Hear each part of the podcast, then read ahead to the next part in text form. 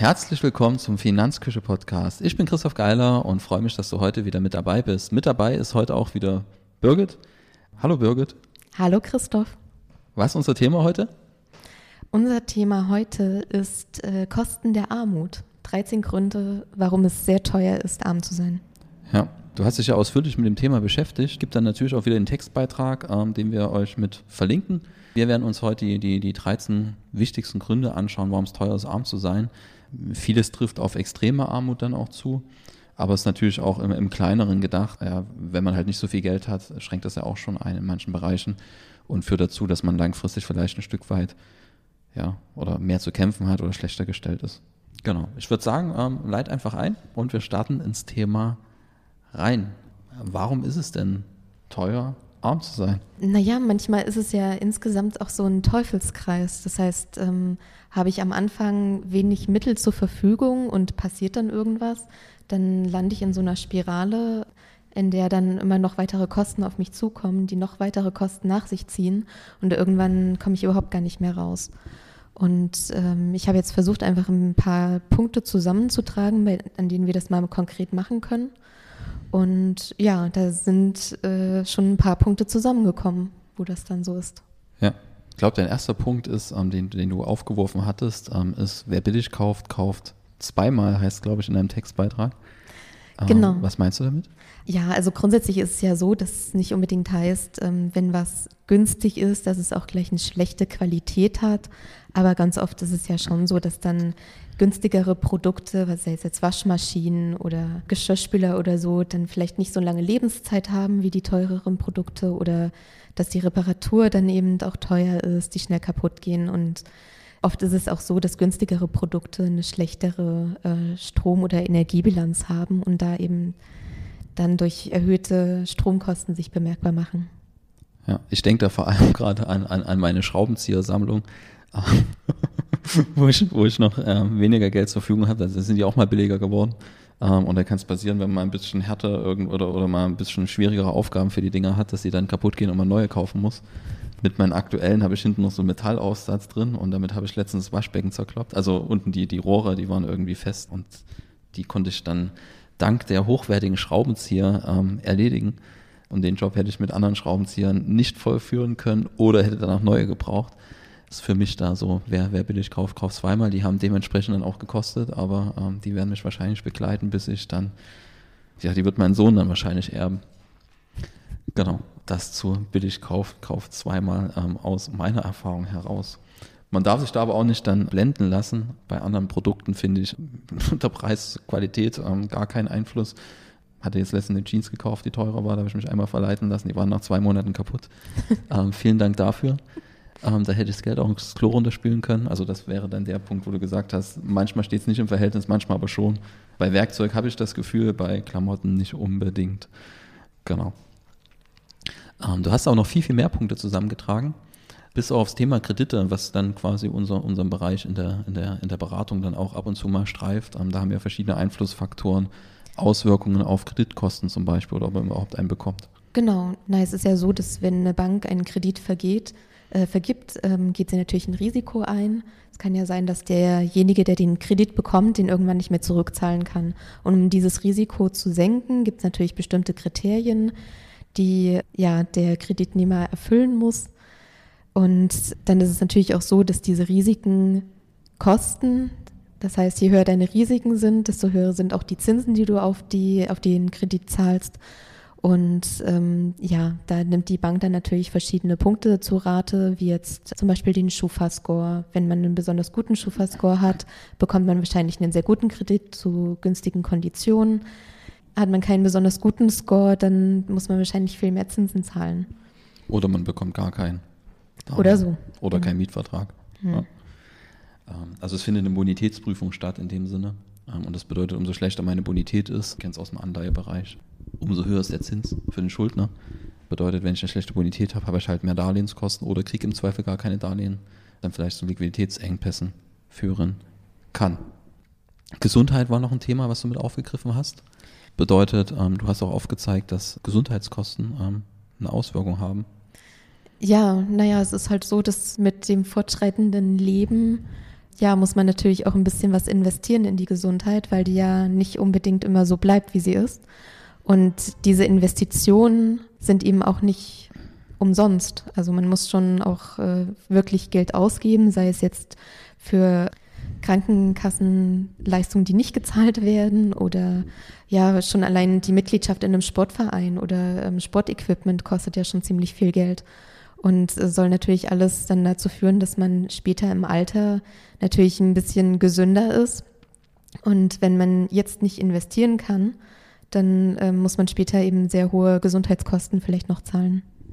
Ja, ähm, Beispiel ist auch, also Krankenkasse leistet ja jetzt beileibe nicht alle Wunschbehandlungen. Ganz einfaches Beispiel Zahnbehandlungen. Da gibt es, glaube ich, verschiedene Qualitätsabstufungen, wie dann so ein Zahnersatz auch gemacht wird. Ja, da ist alles möglich von, wird irgendwie provisorisch gemacht, bis zu, ich hab, bin privat versichert ähm, und habe da kompletten Zahnersatz. Und dann ich, kann ich auch eine 40.000 Euro Zahnarztrechnung dann stemmen, weil es die private Krankenkasse bezahlt. Beispiele haben wir alle, ähm, hier auch im Mandantenkreis. Höchste Zahnarztrechnung, die ich bisher gehört habe, wie gesagt, so gute 40.000 Euro.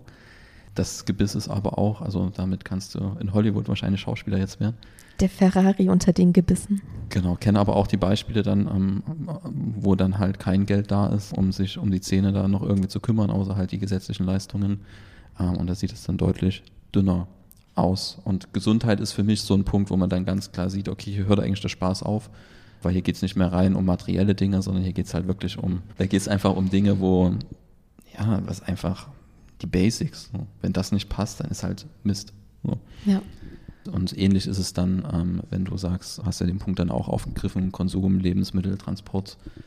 Also wenn man bei Lebensmitteln sparen muss, führt das auch nicht unbedingt zu mehr Gesundheit. Hast du aber noch andere Punkte? Genau, beim Thema ähm, Konsum, Lebensmittel oder Transport ist natürlich auch immer die Frage, ähm, habe ich ein Auto zur Verfügung? Wo wohne ich? Wo ist der nächste Supermarkt? Und wie teuer ist dieser nächste Supermarkt? Das heißt, besitze ich beispielsweise kein Auto und bin darauf angewiesen, in den nächstgelegenen Supermarkt zu kommen, weil meine Einkäufe auch schwer sind und ich die nicht so weit tragen will, dann muss ich ja eventuell den teureren Supermarkt wählen und kann dann eben nicht zu dem günstigeren gehen, der sehr viel weiter weg ist. Ja. Hat auch noch andere Folgen, weil ich, ich habe auch mal schon einen Artikel dazu gemacht, wie man mit Kind spart zum Beispiel oder beim Einkaufen sparen kann. Ein Punkt ist beim Einkaufen, der sich bei uns bemerkbar macht, wenn wir viele kleine Einkäufe machen und unser Sohn jedes Mal mitnehmen. Jedes Mal wandert da extra was in den Einkaufswagen. Ähm, sei es Schleim für die Badewanne, ja, kannst Pulver nehmen in die, ins Wasser und dann, dann verändert das die, die Konsistenz. Das war sehr viel Spaß, das im Bad dann wegzumachen. Und sowas wandert dann halt mit jedem Einkauf rein. Da sind jedes Mal drei, vier, fünf Euro weg. Ähm, und das ist halt mit einem Großeinkauf in der Woche fallen halt diese Zusatzkosten deutlich geringer aus. Und dem Kind geht es deswegen nicht schlechter. Genau, also da ist es schon besser, wenn man einmal so einen Großeinkauf machen kann, als wenn man jeden Tag einkaufen gehen muss, rein aus monetärer Sicht. Äh, ein diffiziler Punkt, den wir lange besprochen haben, ist das Thema Familienplanung. Kleines Tretminenfeld. Was hast du im Bereich Familienplanung ähm, herausgearbeitet? Warum ist es dort teurer, arm zu sein? Naja, zum einen sind natürlich Kinder an sich sehr teuer.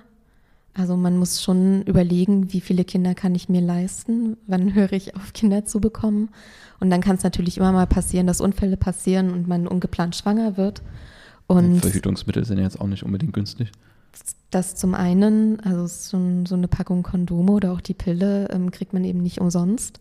Das ist teuer und wenn dann wirklich mal ein Unfall auch passiert und man ungewollt schwanger wird und dann sich dazu entscheidet, das Kind zu bekommen, dann heißt das natürlich auch eventuell, dass ich, gerade wenn ich jetzt ähm, als jüngere Person schwanger werde, ähm, eventuell Bildungswege unterbrochen werden oder gleich ganz abgebrochen werden, weil eben die Unterstützungsstrukturen fehlen. Und das macht sich dann natürlich bemerkbar bei allem, was danach kommt. Also wenn ich meinen Bildungsweg unterbreche oder abbreche, bekomme ich dann vielleicht ähm, einen schlechter bezahlten Job. Und so zieht sich das dann eben immer weiter. Ja, das hat ja dann auch Folgen aufs Kind. Ich glaube, Bildung hast du noch mal als extra Punkt. Wir hatten das ja auch schon im anderen Beitrag besprochen, ähm, wo es um die soziale Ungleichheit ging, äh, mit den Durchlässigkeiten der sozialen Schichten. Bedeutet ja, wenn man so will, ist Armut ja ein Stück weit auch vererbbar. Ist jetzt übertrieben, überspitzt gesagt, aber die Durchlässigkeit ist halt nicht so hoch, dass es problemlos möglich ist, von einer sozialen Schicht in die andere zu wandern. Das bedeutet, das geht ja über Generationen dann so weiter. Bedeutet, wenn ich jetzt als Elternteil meinen Bildungsweg unterbreche, dem Kind dann nicht das zur Verfügung stellen kann, was ideal wäre, setzt sich das sofort und sofort und sofort. Ich hatte auch mal einen Artikel Aufgaben der, der Schule, können wir auch mit verlinken, wo es explizit um Finanzbildung ging, aber auch um Schule allgemein. Und da, da, da hatte ich auch also geschluckt, weil zig Millionen Wörter bis zum fünften Lebensjahr ein Kind aus bildungsnahen Familien, was dann meistens auch einkommensstärkere Familien sind, was dann am Ende alles miteinander verknüpft ist. Das Kind hört einfach Millionen von Wörtern mehr, bis es überhaupt erst in die Schule kommt. So. Und diesen Rückstand, den holst du einfach nicht mehr auf. Oder klar kannst du den aufholen, aber es ist extrem schwierig. Und deswegen wird es nie so sein, dass alle Kinder die, die gleichen Startchancen hat. Jedenfalls können diese Startchancen, das, das kann nicht in der Schule beginnen, sondern muss viel, viel eher starten. So, dann kommen wir zum nächsten Punkt. Genau, die Mehrwertsteuer. Die kann auch ganz schön teuer sein. Die Mehrwertsteuer ist tatsächlich teuer. Oh, ähm, genau, weil sie gehört ja zu den Verbrauchssteuern. Das heißt, ja, jeder, der was kauft, zahlt die gleichen Steuern wie alle anderen, unabhängig ähm, vom Einkommen. Und das macht sich bei geringem Einkommen relativ dann deutlicher bemerkbar. Unser Einkommen kann ja zum einen für Konsum und zum anderen fürs Sparen verwendet werden. Und wenn ich ein geringeres Einkommen habe, ist natürlich meine Sparquote sehr viel geringer und meine Konsumquote dadurch höher. Und der relative Anteil der Mehrwertsteuer auf das Gesamteinkommen ist dann natürlich auch höher als jetzt bei höheren Einkommen, bei denen die Sparquote sehr viel höher ist. Genau, weil halt weniger konsumiert wird und die Mehrwertsteuer eine typische Konsumsteuer am Ende ist. Ja, die Mehrwertsteuer, die, die kann ich nicht besonders gut leiden, aber die geht bei mir ständig weg ja, von meinen Umsätzen. Das unsichere Geschäft mit den Versicherungen ist unser nächster Punkt. Da hast du ja gesagt, jede Versicherung ist für jeden sinnvoll. Haben wir da einen ganz klaren Ansatz. Man sollte nur existenzielle Risiken absichern und alle anderen Risiken idealerweise selber tragen. Ähm, dann ist es ja aber so, dass was existenziell ist, ist ja dann auch extrem abhängig davon, was ich für einen Vermögensstatus habe. Das heißt, es ist eigentlich ein doppelter Punkt, weil ich viel mehr Risiken eigentlich absichern muss, weil vielleicht ein schon kleinerer Hausratschaden für mich ein existenzielles Thema ist, wenn ich gar keine Rücklagen habe oder vielleicht im Dispo bin und ich mir vielleicht parallel aber keine Versicherung dafür leisten kann für jeden Bereich, den ich dann eigentlich absichern müsste. Und als Gutverdienerhaushalt habe ich dann eben weniger existenzielle Risiken, könnte sie aber eigentlich mehr leisten, aus Luxusperspektive abzusichern. Also da hat man dann, dann ganz klare Nachteile auch wieder als Geringverdiener und wenn man dort keine Versicherung hat und dann so ein Schaden passiert, dann, ja, dann hat das auch langfristige Auswirkungen. Da muss ich mich da irgendwie erstmal rausbuddeln aus dem finanziellen Loch. Was uns zum nächsten Punkt bringt, Gebühren, Gebühren, Gebühren, Gebühren, auch auf Konten zum Beispiel. Ja, genau, die allseits bekannte Kontoführungsgebühr. Es ist ja jetzt in den letzten Jahren immer gehäuft äh, vorgekommen, dass die Banken Kontoführungsgebühren erheben, auch auf ehemals kostenlose Konten, einfach durch die niedrigen Leitzinsen. Und ähm, ja, das trifft dann natürlich auch gerade geringe Einkommen sehr schwer weil kostenlose Modelle nur noch an bestimmte Bedingungen geknüpft werden, dass man jetzt beispielsweise ein Depot bei dieser Bank hat oder einen gewissen Mindesteingang oder so. Und das kann man bei geringen Einkommen ja auch nicht immer leisten. Und dann mal eben fünf bis zehn Euro Kontoführungsgebühr pro Monat noch abzudrücken, ist bei einem geringen Budget schon eine große Belastung. Ja. Also das sind ja gerade auch, wenn man jetzt vielleicht denkt, okay, fünf bis zehn Euro ist nicht viel, aber man muss sich dann eben dann in die Situation dann reinversetzen und ich kann das ziemlich gut. Ich hatte auch eine ganze Zeit, ähm, würde ich sagen, unter der Armutsschwelle gelebt. In der Gründungsphase ganz einfach ähm, mit, mit jungem Kind und studierender Frau ähm, war das nicht so witzig. Und dann merkt man erstmal, was es bedeutet, wenn man weniger hat und wenn man sich vielleicht auch Gedanken macht, wie der nächste Monat aussieht. Hatte ich im Vorfeld schon gesagt, einmal sind mir schon, schon fast Freudentränen gekommen oder sind gekommen, ähm, wo dann Auftrag geklappt hat und ich wusste, die nächsten zwei Monate passieren. Genauso habe ich weinend in der Küche gesessen, weil ich nicht wusste, wie es weitergehen soll, wo es, wo es dann nicht so gut lief. Und da merkt man dann halt auch, dass es eine emotionale Belastung ist, ähm, die jetzt für mich in der Situation gar nicht so schlimm war, weil ich, weil wir eine Idee davon hatten, wie wir wieder rauskommen. Aber wenn du in so einer Teufelsspirale bist, wo du eben vielleicht dann nicht weißt, wie du rauskommst, dann wird es halt kritisch. Genau was uns zum Thema Bildungschancen bringt, ähm, weil Bildung ist da ein ganz, ganz existenzielles Thema. Das hatte also das hat mir ja den Weg geebnet, wo ich weiß, okay, ähm, das ist jetzt eine vorübergehende Situation, wir wollen uns jetzt was aufbauen, da haben wir halt weniger zur Verfügung, ist okay für mich und hat mein Lebensglück jetzt nicht so stark beeinflusst, mit Ausnahme des Punktes der Unsicherheit. Aber man wusste halt, ähm, den Weg gehe ich jetzt und da komme ich raus. So, und wenn ich nicht rauskomme, das Schlimmste, was passiert, dann klappt es halt mit der Selbstständigkeit nicht und nicht in meiner Anstellung. Das hätte auch funktioniert, aber man hatte halt immer so diesen Weg vor Augen und dieses Rüstzeug, um halt, ja, einfach aus der Armut, wenn ich es so nennen will, rauszukommen, aus der monetären Armut. Armut hat ja verschiedene Facetten. Bildung ist ja noch viel, viel tiefgreifender, wir haben es vor uns schon angesprochen. Ja, also das erste ist, Bildung ist aus meiner Sicht ganz klar auch vererbbar, hatte ich ja schon gesagt, klingt doof, aber das Beispiel mit ein Kind, das halt einfach viel mehr mit seinen Eltern interagiert, aus verschiedensten Gründen, das hat halt einfach Vorteile. Und ich sehe es auch im, im Umfeld, im Mandantenkreis. Bildung hat so viele verschiedene Facetten und so viele Möglichkeiten, die man Kindern eröffnen kann oder nicht eröffnen kann. Ähm, da gibt es die Privatschule, die kostet dann schon im Schulbereich 30.000 bis 40.000 Euro im Jahr, da kann ich mein Kind hinschicken. Oder ich bin halt auf irgendeiner Brennpunktschule wo wir ja hier in Deutschland immer noch Glück haben, dass so ein Mindestmaß an Bildung halt jedem zuzukommen, also jeder erhalten kann. Aber spätestens dann, wenn man halt Probleme hat, hast du ja auch darauf aufmerksam gemacht, wo wir uns unterhalten haben, Nachhilfeunterricht, ein ganz einfaches Thema, wo man dann sagt, okay, ich kann mir das jetzt vielleicht nicht leisten, mein Kind noch jemanden an die Hand zu geben, der eben dafür sorgt, dass es in der Schule halt nicht, ich nenne es mal abgehängt wird. Ähm, also so ganz banale Dinge. Und ja, das zieht sich ja dann fort bis ins Erwachsenenleben. Das muss man dann erstmal aufholen. Oder dann auch erstmal die Idee zu haben, wie man es eben aufholt. Ja, dann nochmal der Hinweis, dass ich, ähm, ich hatte mal einen Beitrag gesehen mit so einem Karriere- oder Potenzialentfaltungscoach oder Karrierecoach oder sowas, der vom Staat bezahlt wird dafür, dass er Kinder, die es nicht so einfach haben, ähm, dort unterstützt, einfach auch mental. Da war so ein Mädchen, das keine, das, das nicht mehr bei seinen Eltern gelebt hatte, minderjährig, und aber vor Augen hatte, ich glaube, er wollte Richterin werden oder sowas. Und der war halt einfach mit dann auch bei, bei Abschlusszeremonien dabei, dass sie nicht alleine ist und hat sie da mental unterstützt und mit zu Ämtern gegangen, BAföG mit beantragt und solche Sachen. Und sowas fehlt dann halt meistens. Und dann bleibt man halt dann vielleicht irgendwann auf der Strecke, vielleicht als, weil man sich auch selber nicht dann zutraut. Einfach, ich glaube, das unterschätzt man häufig, wenn man jemanden zu Hause hat und der einem sagt, hey, klar kannst du das schaffen. So, und wenn du dann niemand zu Hause hast, sagt, hey, nee, ähm, nee, nee, du schaffst das nicht. Ja, dein Umfeld ist da, glaube ich, ganz, ganz maßgebend. Nicht un, aus, von ungefähr sagt man, du bist der Durchschnitt der, der, der fünf Leute, die dich umgeben. Genau. So. Ähm, ja. Ich glaube, damit ist zur Bildung schon relativ viel gesagt. Man kann eine Stunde, Stunde zusprechen und hätte das Thema noch nicht mal ansatzweise im Kern ja, erwischt. Gibt ja auch tausende Studien dazu, die immer wieder aufzeigen, dass eben der sozioökonomische Hintergrund der Eltern extremen Einfluss auf die äh, Chancen des Kindes haben. Und ja. ja. Kommen wir zu kurzfristiger versus langfristiger Finanzplanung, hast du es genannt. Ähm, was meinst du damit?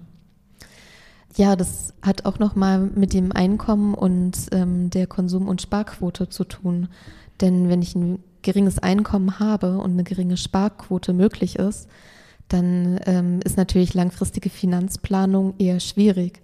Dann habe ich kein Geld ähm, übrig, um das in meine Altersvorsorge zu investieren oder genau, ich muss immer nur kurzfristig gucken, dass ich ähm, meine Rechnung bezahle, dass da nicht noch irgendwelche extra Gebühren anfallen, dass ich mein Konto nicht überziehe. Das sind halt immer alles solche kurzfristigen Probleme, die alle gelöst werden müssen und da lässt natürlich ein geringes Einkommen es gar nicht zu, dass man langfristig auch mal vorplanen kann.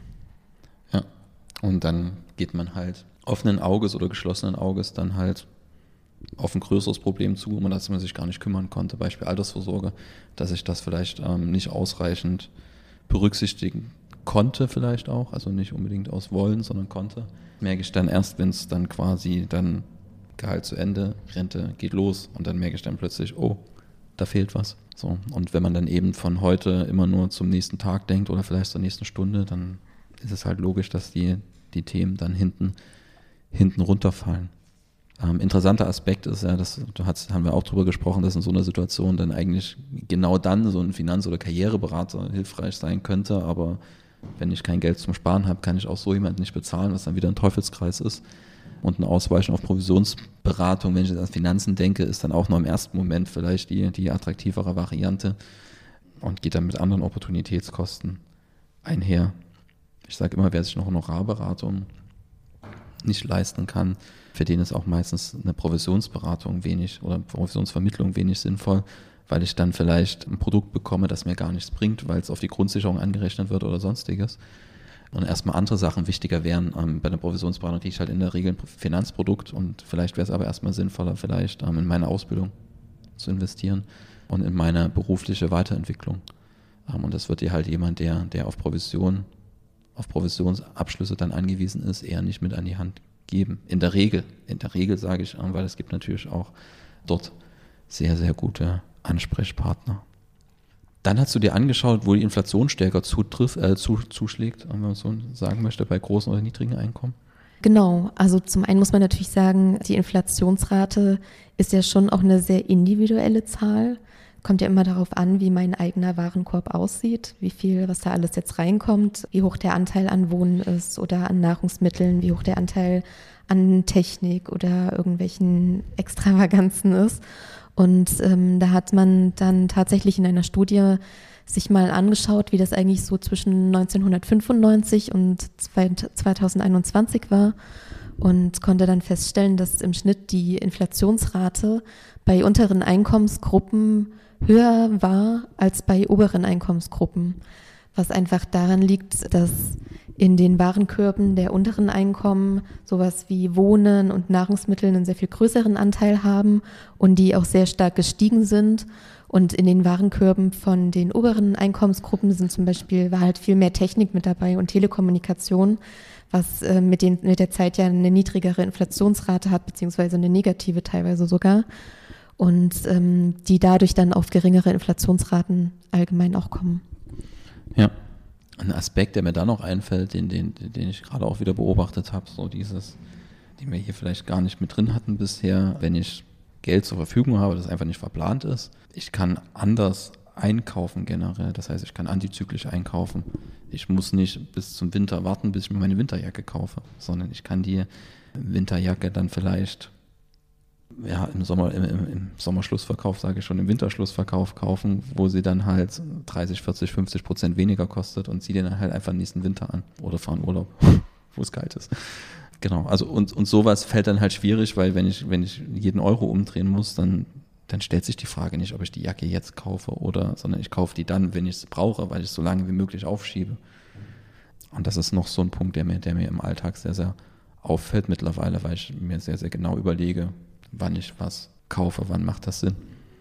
Was dann natürlich auch den Luxus mitbringt, dass ich auch bewusst mittlerweile manchmal vielleicht mehr ausgebe, weil ich keinen Bock zu warten habe. Genau, aber das ist dann eher die Ausnahme. Der wichtigste Punkt war mir hier, weil ich das, also das hat mich wirklich zum, zum Kopfschütteln gebracht, Thema Schwarzfahren mit der Straßenbahn etc. Da hast du dich ja auch nochmal mit beschäftigt. Also das ist ja Wahnsinn, was dort passiert. Ja, also ich war auch ein bisschen schockiert, ähm, dass Fahren ohne Fahrkarte als Straftatsbestand gewertet wird und gar nicht als Ordnungswidrigkeit. Und da kann es dann natürlich passieren, wenn es zur Anzeige kommt, dass du bis zu einem Jahr ins Gefängnis gehen musst. Und ja, was soll man dazu sagen? Ja, ist ein Teufelskreis. Ne? Also wenn ich mir anschaue, eine normale Straßenbahnkarte kostet ja mittlerweile drei Euro eine Richtung. Und drei Euro, ich fahre in die Stadt, drei Euro weg, ich fahre aus der Stadt zurück, sechs Euro weg. Wenn ich am Tag vielleicht zehn Euro zur Verfügung habe oder keine Ahnung wie viel, dann ist dann mein halbes Budget weg. So, und dann überlege ich mir zweimal, ob ich so ein Ticket nehme. Wobei es da, glaube ich, auch geförderte Tickets gibt für die unteren Einkommensgruppen. Aber selbst da muss ich ein bisschen Geld in die Hand nehmen. Ähm, und dann überlege ich mir vielleicht zweimal, ob ich da überhaupt was ausgebe, sondern versuche es mit Schwarzfahren. Dann werde ich einmal erwischt, kann die Strafe nicht bezahlen, dann werde ich wieder erwischt, dann wird es immer höher. Ich, und dann lande ich halt im Gefängnis fürs Schwarzfahren, was ja völlig Banane ist. Absolut. Und ich meine, also es führt ja eben dann auch zu so einer Kriminalisierung von Personen, die einfach nur nicht das Geld für eine Fahrkarte hatten. Ja. Und, und Trunkenheit am Steuer ist. Ist eine Ordnungswidrigkeit. Ja. Also das ist eine Straftat und wenn ich bis auf dem Auto fahre, ist es ähm, eine Ordnungswidrigkeit. Da der Hinweis, es gibt eine Website, ähm, die verlinken wir euch mit, wo ich quasi Schwarzfahrer freikaufen kann aus dem Gefängnis ich weiß gar nicht, wo ich das gesehen hatte, damals in der Heute-Show oder sonst irgendwo. Ähm, da haben sie darauf, da, dazu aufgerufen, dass man dort eben Leute freikaufen kann. Vor Weihnachten ist das ein schönes Geschenk. Ähm, dann muss man Weihnachten nicht ähm, im Gefängnis verbringen, sondern darf zu seiner Familie. Das muss man sich mal überlegen. Ich bin schwarz gefahren und kann, also nee. Gut, das bedarf einer Gesetzesänderung. Ja. Also die Webseite verlinken wir euch und wer da ähm, ja, was Gutes tun will, der kann jemanden freikaufen, der vielleicht einfach kein Geld zum Fahren. Bahnfahren hatte. Jetzt wollen wir nicht sagen, dass jeder, der schwarz fährt, das Geld nicht dafür hat, aber ob Gefängnis dann die richtige Strafe ist, ich glaube, das ist, ähm, ja, da gibt es keine zwei Meinungen. Dann haben wir das Thema Wohnen. Mit den steigenden Immobilien- und Energiepreisen wird auch das Wohnen teurer. Also steigende Energiepreise haben wir gerade ähm, par excellence das Beispiel. Und da ist natürlich so, dass gerade alte Wohnungen dann besonders teuer sind, was das angeht. Und das sind die, die die niedrigen Kaltmieten haben, zahlen bei den Nebenkosten obendrauf. Und die trifft natürlich dann solche Inflationsraten, wie wir sie gerade haben, bei den Energiepreisen doppelt und dreifach. Und dann muss ich vielleicht umziehen, noch kleinere Wohnung oder eine Wohnung, die insgesamt warm, kalt vielleicht dann das bessere Gesamtverhältnis hat. Der Umzug kostet wieder Geld, ich muss Kaution hinterlegen. Ähm, wenn ich die Kaution nicht gleich hinterlegen kann, muss ich dann eine Mietkautionsversicherung abschließen. Habe ich auch mal gemacht. Hat ja, wie gesagt, auch mal ähm, eine Gründungsphase. Deswegen, wie gesagt, ist ein Thema, das mich tatsächlich, ja, dass ich, in das ich mich einfühlen kann. Und ja, so ein Umzug kostet halt einfach Geld. Ne? Und da muss man sich Gedanken machen, ähm, wie finanziere ich das jetzt? Und gerade diese, die, die Kaution, das ist ein ganzer Batzen. Also das sind ja einfach mal, selbst wenn ich eine günstige Wohnung habe, vielleicht 1000, 1500 Euro gefragt, die muss ich irgendwo hernehmen. Und meistens wird das dann eben über Versicherungsvertrag oder sowas ge, geregelt. Kommen wir zum Fazit. Ähm, wie sieht dein Fazit aus? Naja, dass es sehr teuer ist, wenn man wenig Geld zur Verfügung hat im Prinzip. Und dass es sehr schwer sein kann, sich eben aus diesem Teufelskreis auch zu befreien. Dass diese finanziellen Belastungen ja oft auch zu psychischen Belastungen werden, dass ich ja ständig unter Stress stehe, weil ich äh, nicht weiß, ob ich die nächste Rechnung bezahlen kann oder wie meine Zukunft aussehen wird, was ja nochmal zusätzliche Belastungen darstellen. Und das Ganze kann einen natürlich sehr nach unten treiben. Ja, also alles dafür tun, dass man da rauskommt, wenn es soweit ist. Versuchen auch Hilfe zu bekommen. Ähm, man muss das ja nicht unbedingt allein machen. Genau. Also auch da gibt es Anlaufstellen. Hoffe ich zumindest. Also das ist jetzt ähm, dünnes Eis, da kenne ich mich nicht ganz so gut aus. Ja, aber zum Beispiel die Verbraucherzentralen, die Ja. bieten ja auch ähm, sicher Schuldnerberatung zum Ja. Beispiel. Und was mir am Herzen liegt, wirklich, ähm, gerade wenn es knapp ist und wirklich knapp ist und man jeden Euro umdreht, umdreht, dann sollte man sich, also ich sehe das auch immer wieder, dass selbst mit geringen Einkommen dann plötzlich Rentenversicherungen abgeschlossen werden, wo es in der Regel besser wäre, darauf zu verzichten und vielleicht dann wirklich in, in die berufliche Weiterentwicklung dort irgendwie Geld reinzustecken. Genau. Oder halt, wenn man dort wirklich nicht rauskommt, erstmal zu sehen, dass die Situation heute einigermaßen in trockenen Tüchern ist. Und ob ich dann den Staat entlaste, hinten raus, weil es dann eh auf die Grundsicherung angerechnet wird, Riester-Renten mal ausgenommen, da gibt es jetzt mittlerweile eine Sonderregelung. Ja, muss man halt genau schauen, ob jetzt der richtige Zeitpunkt ist, zum Provisionsberater zu gehen. Ähm, oder ob man nicht erstmal sagt, okay, ich sorge dafür, dass die Einnahme-Ausgaben-Situation stabil ist. Weil eine Versicherung sollte immer, ja, wenn ich eine Versicherung abschließe, muss ich halt aufpassen, dass ich mir jetzt gerade dadurch keinen finanziellen Schaden zufüge, um den hypothetischen Schaden in der Zukunft abzusichern. Wo man aber eben darauf achten sollte, eine Haftpflicht soll halt trotzdem jeder haben. Ansonsten sind wir bei dem Punkt, dass, wenn der Schaden dann eintritt, bin ich dann halt richtig in der Tinte. Damit sind wir am Ende angekommen. Ähm, vielen Dank, Birgit, dir. Gerne. Ähm, vielen Dank euch fürs Zuhören. Wir hören uns beim nächsten Mal. Bis dahin.